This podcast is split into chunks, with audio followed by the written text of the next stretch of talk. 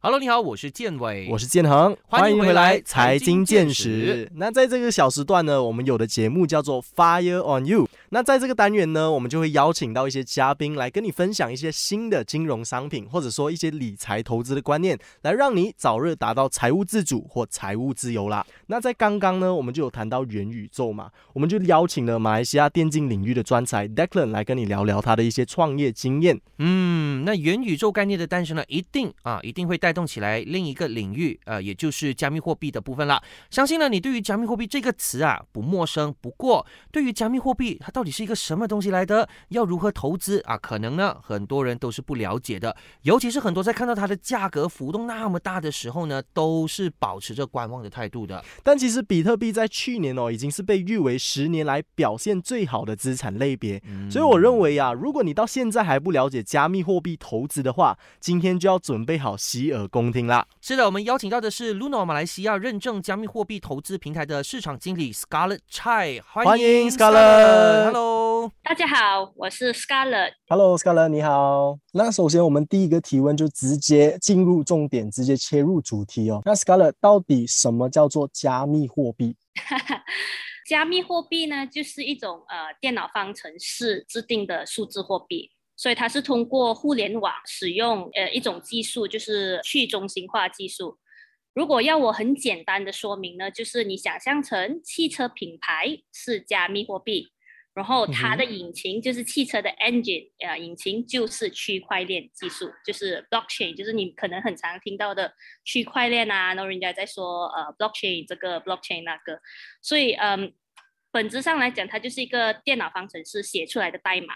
所以它也是数字货币来的，所以当然呢，很多。现在加密货币当然是有很多很多种，就是像我刚才类似已经说了，就是你把它想象成是汽车品牌，我们当然知道很多汽车品牌嘛，就是有 Mercedes、有 Proton、有 Prodo 啊，很多各种各样的，所以你把它想象成加密货币也是啊、一种品牌，就是很多各种各样的呃加密货币。当然，呃，每个加密货币的特质呢，或者是功能，当然也是不一样的，就连汽车也是一样，对不对？但嗯汽车有些是跑车，有些是可能 four wheel 啊、four wheel drive，有些可能是呃居嗯家型用的，或者是小汽车，都是各种各样的。所以啊、加密货币呢，就是也是有很多他们各种自己的功能。然后嗯啊、简单就是我们用呃最呃 famous，就是最呃比较出名或者是比较啊、普罗大众都知道的加密货币就是比特币嘛。所嗯以比特币呢，它的其中一个要点就是它就被比喻成数字黄金啊。为什么比喻成数字黄金呢？就是因为你可以把它容易的移动，还有分割，就是你可以其实购买零点零零零零几的比特币，就像你可以去买一百 gram、五十 gram、九十九 gram 的黄金也是一样的，所以你不用去买整呃整个比特币或者是一枚比特币这样的意思，所以它是可以容易被分割成各种很小的小的一个 portion。portion，对，就很小的一个 portion，根据你自己的要求、需求等等的啊。当然，它也是像一个互联网这样，就是 internet，所以没有人可以实体的控制它。然后啊，也是每个人只要你有基本的一些电脑啊，你会用 internet 等等的，你是可以随心所欲的使用它。所以它是一个非常独特的一个东西。加上呢，就是比特币，其实你可以把它想象成就是一个所谓的支付系统。嗯就是你把它想象成就是可能你钱包里的 credit card 就是信用卡，你或者是等等的，你就可以想象成其实比特币也是可以拿来支付于东西的。你可以付款给人家，如果你的就是对方愿意接受比特币，也可以当做是一个付款的一个方式。所以综合来说呢，用比特币来做一个简单的例子呢，就是比特币是比喻成数字黄金，它是可以被容易分割的。第二呢，就是比特币就是当做好像是支付系统，你是可以来呃付款给人家，或者是接受比特币与付款的。第三呢，就是它好像互联网，就是没有人可以操控它，或者是呃呃控制它等等的，它是 for everybody，就是给、呃任何人，只要你有一个基础的一个 connection，你是可以使用它的。所以当这个三个加起来的话，就是所谓的呃比特币的一个功能跟一个特征性吧。所以当然，加密货币很多很多，每个都是不一样的，可是它们基础的一些功能跟特征呢，都是类似于比特币。可是呃，当然他们也是为自己加一些性呃一些功能啊，一些比较不一样的一些呃特质，就是要如果要探讨的话，就可能讲不完啦。嗯嗯嗯。那 Scott 刚刚你有提到说，加密货币其中一个好处就是它是去中心化嘛？那我们都知道，一般我们用的纸钞，呃，它是由国家银行加印，然后有一个所谓的 central 去 control 嘛？那是不是代表说，加密货币它去了中心化了之后，是任何人都可以 produce 的，就是没有王法，没有人去管制的意思？啊，对，所以嗯。你你说的很好，是不是？呃，去中心化不是一个概念，就是呃，我们大家都很熟悉，或者是可以很简单的呃去了解的，因为我们从小到大，我们活在马来西亚，都是一个。中心化就是一个中央集权去去掌控我们呃从小到大的东西，就是就是就连我们小时候去去上学，我们也是去一个学校，就是学校也是有有一个一个中央集权去，我们应该要读什么，应该要学什么，应该等等这还已经编排了一些课程，对不对？就连银行也是，我们中央银行也是呃已经制定了到底有多少个法定货币是可以在市场上然后流动的等等。啊，就连政府也是去可以控制我们，就是可以做什么，可不可以做什么。所以去中心化这这个点呢，不是每个人都可以很容易可以接受或明白的。就连我本身，我我在加密货币的行业也是待了三年。也是花了一点时间去真正的去理解，跟可以说就是真正的去了解跟跟懂啦。所以如果简单来讲的话，去中心化就是点对点嘛，就是人跟人之间，我们就是不用通通过任何的中间人，或者是通过任何的中央集权去完成一个一个一个举动嘛，对不对？所以虽然说比特币是用去中心化的技术，其实这样也是说明了它是其实是利用。点对点就是人人与人之间的一个信任，去完成一些 transaction，就是一些所谓的一些 activity 嘛，对不对？所以它为什么会这么的有用或者是有效呢？就是因为区块链嘛，对不对？区块链其实是拿来储存数据的。简单的来说，如果人家问你什么是区块链，区块链就是一个储存数据的一个系统。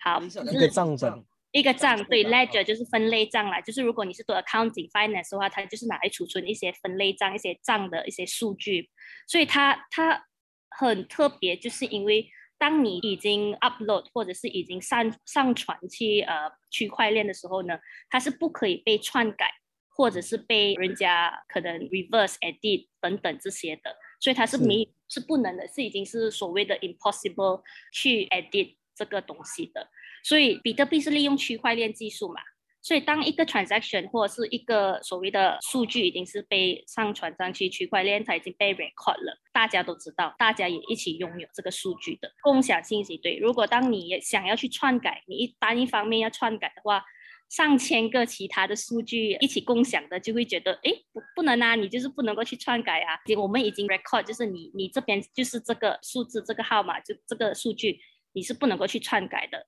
所以，如果有任何一方想要造假或者是做骗局的话，是不可能会发生的，因为大家都共享数据，你要怎么去说服上千个、上百千个人去一起跟你去造假呢？所以，所以他们就是讲比特币不可能是会被去给人家这么容易的被操控，因为点对点，全世界这么多的人，你要怎么去 convince 或者是说服他们去跟你一起去造假跟做骗局呢？哦，OK，那虽然就是说没有一个人去 control 它，但是整个过程是非常的透明化的。也就是说，如果你要去篡改的话，其实是非常难、非常复杂的，是吧？对，就算你想要篡改都好，一你是你是做不到嘛，因为我说呃点对点，大家都在一起共享这个数据，啊，大家都有一样的数据，就是你要怎么去说服大家去一起去一起跟着你一起去造假嘛，对不对？总之就是呃，因为它都是透明化的，所以你所做的任何一个东西，其实它都有所谓的 digital footprint，就是大家都是看得到的。你你就算你要移动呃你的比特币从一个钱包去另外一个钱包啊，等等的，大家都是看得到的，就是记录在每个人的账本。对，账本里面，所以你是完，你是完全就是造假不到这个东西。呃，就算你有不法分子想要利用来这个做做一些不法的活动的话，其实是一个不是很不是很明智的一个选择啦。区块链可以这么说，对。那 Scarlett 现在在市场上有那么多的加密货币嘛，像是呃以太币啊、狗狗币啊等等，那这些币呢都是由人创出来的。我的问题就是，是不是任何人想要创作一个币，他都可以做到这件事情的？简单来说是，当然是有一些呃。条件呐，就是呃，如果像我之前已经已经分享了，就是加密货币其实就是一个电脑方程式的代码。如果你本身就是有一些技术性的呃专业，你是可以写代码，或者是你了解怎么去接触呃去写这些东西的话，其实是你你本身是可以去创造一个币的，因为所有的东西就是共享数据嘛。如果你想要去了解去怎么创造自己的币呢，是可以做到的。当然，如果你不是一个技术性的呃人员的话，你当然是可以去找一些技术性的人员组成一个团队，然后真正的去呃开发这个东西，也是有这个可能性的。当然，呃，不是说你一开发一个币的话，你一定成功的，因为现在的加密货币呢，像我之前说的，每个汽车品牌都有自己的功能，都有自己的特征，你的加密货币又怎么可以与众不同呢？就是大家都已经在创造自己的币来解决一些问题，就是很多有些加密货币是被创造成是因为它可以很快速的去转账给人家，可能我想要转账给你，我这个币的技术是其实是很快速的，它不用花这么久的时间就可以转账给你，它是解决一个速度的问题嘛，对不对？嗯。然后有些有些是呃，像比如讲比特币是其中一个，第二个最大的币呢，或者是最广发人家知道就是以太坊嘛。以太坊呢，就是一个呃，也是利用这个技术，就是他们比较特征，就是你可以做智能合约。在以太坊的一个区块链上面，所以智能合约，所谓什么是智能合约呢？就是你可以做一些小型游戏啊，你可以做一些呃比较写一些方程式，是可以利用这个以太坊的区块链去实行的。比如说，可能想要做 insurance 啊，你可能写一些代码，就可能说到某某某某什么 condition 的时候啊，你就把这笔钱过账给谁谁谁之类这样等等的，都是可以做到的。只不过你可能就是想要问一下。你现在想要创造一个币，到底有什么？是为了解决什么问题？然后你到底是怎么的与众不同，可以让大家去说服、相信你这个币是有潜能，而且还是有这么的一个特征来可以去解决问题啊等等的。因为要创造一个币呢，是需需要一个很蛮强大的一个团队的，然后也是要有一个很明确跟准确的一个所谓的呃路程啊，他们他们所谓的 roadmap。就是呃，你身为一个开发开发团队嘛，你开发团队是要很很准确的知道我的币就是现在创造出来了，是为了解决一个问题，然后我现在在到了什么怎么样的点呢？我我已经完成了多少？因为你是要给你的 investor。呃，相信你的这个币的潜能，然后是可以去到极远，怎么样的开发等等，所以你要给你的 investor 信心嘛。如果你做不到的话，但市面上有这么多的币，几千个币，我我为什么要选择你的币呢？这也是一个呃值得去思考的一个一个问题啦。OK，那现在我就了解了加密货币的这个 concept，其实它就是跟我们一般用的钱是没有什么两样了哈，就是呃我们平常用钱去消费，这个呢就变成你转换回来用加密货币去进行消费的。那我又有另外一个问题了哈，呃，我们都知道我们一般用的钱。它的那个币值是受到可能国家跟国家之间发生了什么事情去影响它整个的 value 嘛？那回到来，呃，加密货币的部分，加密货币是会用什么作为他们的一个基准跟标准去 rate 它本身的那个币值要走高还是走低的？像之前 Tesla 的创办人呢，Elon Musk 呢，他讲了一句话而已，你看就能影响到整个加密货币的呃走势啊。是不是代表着说，只要任何有权威的人讲一句话啊，它就是成为了加密货币高低起伏的一个标准呢？首先呢，就需要了解，就是其实加密货币在市面上，其实它是一个非常年轻的一个技术了，刚刚被开发，其实只有十二年。比特币是第一第一个加密货币嘛，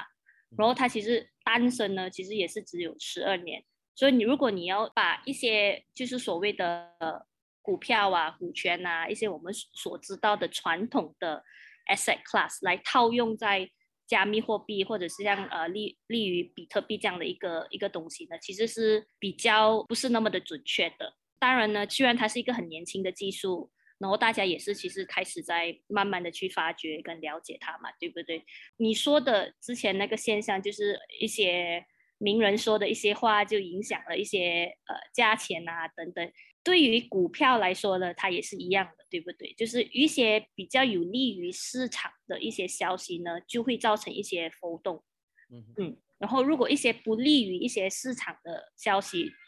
也是会造成价钱方面就是有一些的跌落等等的。加密货币虽然是一个新的技术，可是它也是因为可能所谓的 sentimental，就是人家对于他这个的潜能啊，也是有受这些外在的因素、一些新闻的影响。虽然不是一个很健康的一个呃一个 factor 啦，就是你你有一个名人说了一点话之后就飘就那个那个价钱就浮动的很厉害，可是归类于就是因为市场上呢拥有比特币或者是加密货币其实是还少于 two percent，就是呃全世界，所以它的那个我们所谓的 global adoption 其实是蛮少的。如果你用法定货币来来比较的话，或者是股票啊等等之类的，呃，他们这些已经呃 exist for 在市面上已经有几百年了，是不是？人家都知道股票啊，人家都知道一些传统的一些投资的一些 asset class。可是对于加密货币来说，它是很年轻，然后大家也还在尝试的去了解它，它的 global adoption 又是很少很少，所以但是它的它的浮动率就是就是它的那个。呃，volatility compare with traditional 就是会 significant 很大，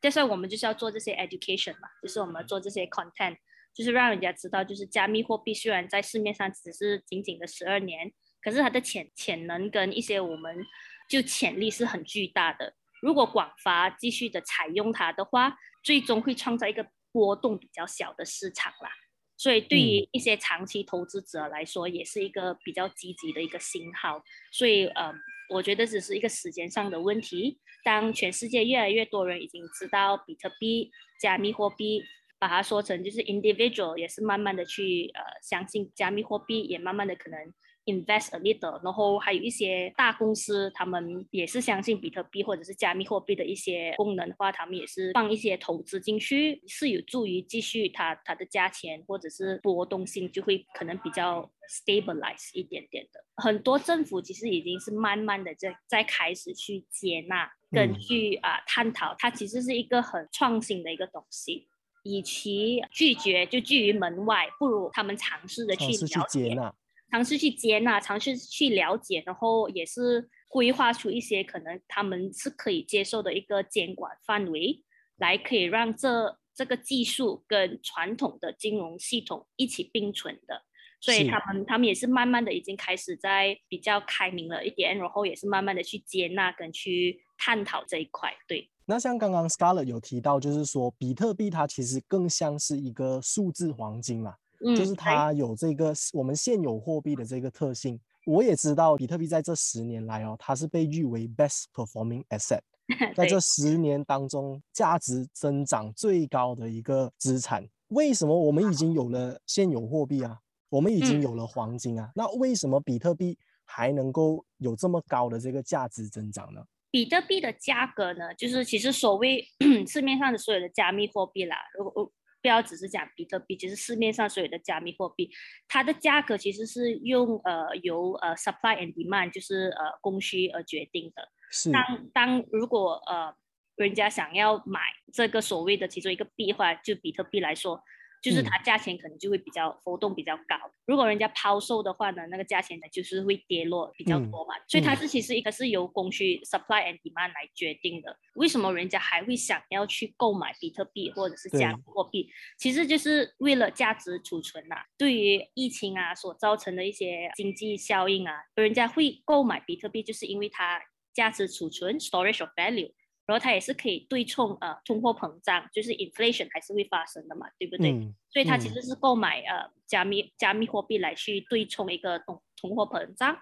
然后再来就是可能就是用于付款之类的。可是前者前一和二才是为什么人家会购买和投资比特币？他们对于市面上的法定货币或者是等等的一些 stocks。他们是觉得，如果我所谓的 diversify 我的 investment portfolio 的话，多样化的话，的那个风险也会相对的比较低，降低比较低。因为你你作为一个明智的消费者或者是明智的投资者的话，你不会想要只是把你的钱放在一个 asset class，然后你也是锁死它在一个点罢了。你身为一个明智的消呃投资者，你会想要把你的钱归类，或者是依据你自己的所谓的 risk appetite，你的你的风险。来去决定，OK，我是可能几八现在货币啊，几八现在股票，几八现在加密货币等等的。之前就是有一个报道，他们已经说了，就算放了一点点在加密货币的话呢，其实你的风，你整个所谓的 investment portfolio 的风险其实是较于正常的，只是放在于传统 asset classes 低很多。当然，你的 return 也是会比较相对的比较高一点点的。嗯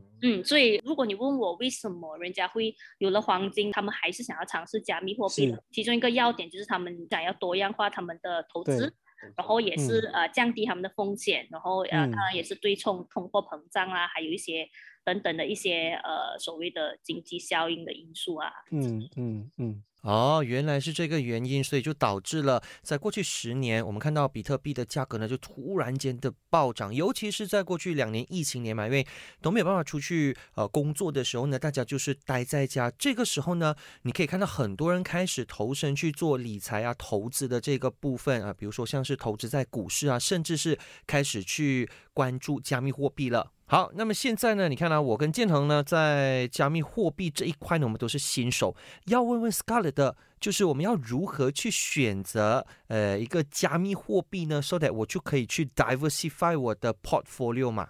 其实这是蛮常人家会问我们的问题啦。可是我我给先声明哦，因为我不是一个有所谓的 license 的 financial planner，然后我们也是不能够给予一些财务的建议。可是如果个人分享的话，就是如果你想要决定怎么挑选最佳的加密货币呢？其实首先你是应该要先了解一下之前所说的每个加密货币的运作方式，然后它到底在。未来会解决什么问题？所以它的概念到底是什么？所以你应该是要先做一些比较基础的了解。你不能够盲目的去投资，其实投资就是不能够，我们不提倡盲目的投资啊。你当然是要什么消息啊？对，